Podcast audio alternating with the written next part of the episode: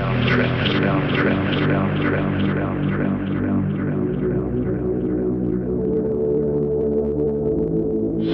alien race to come down and threaten us,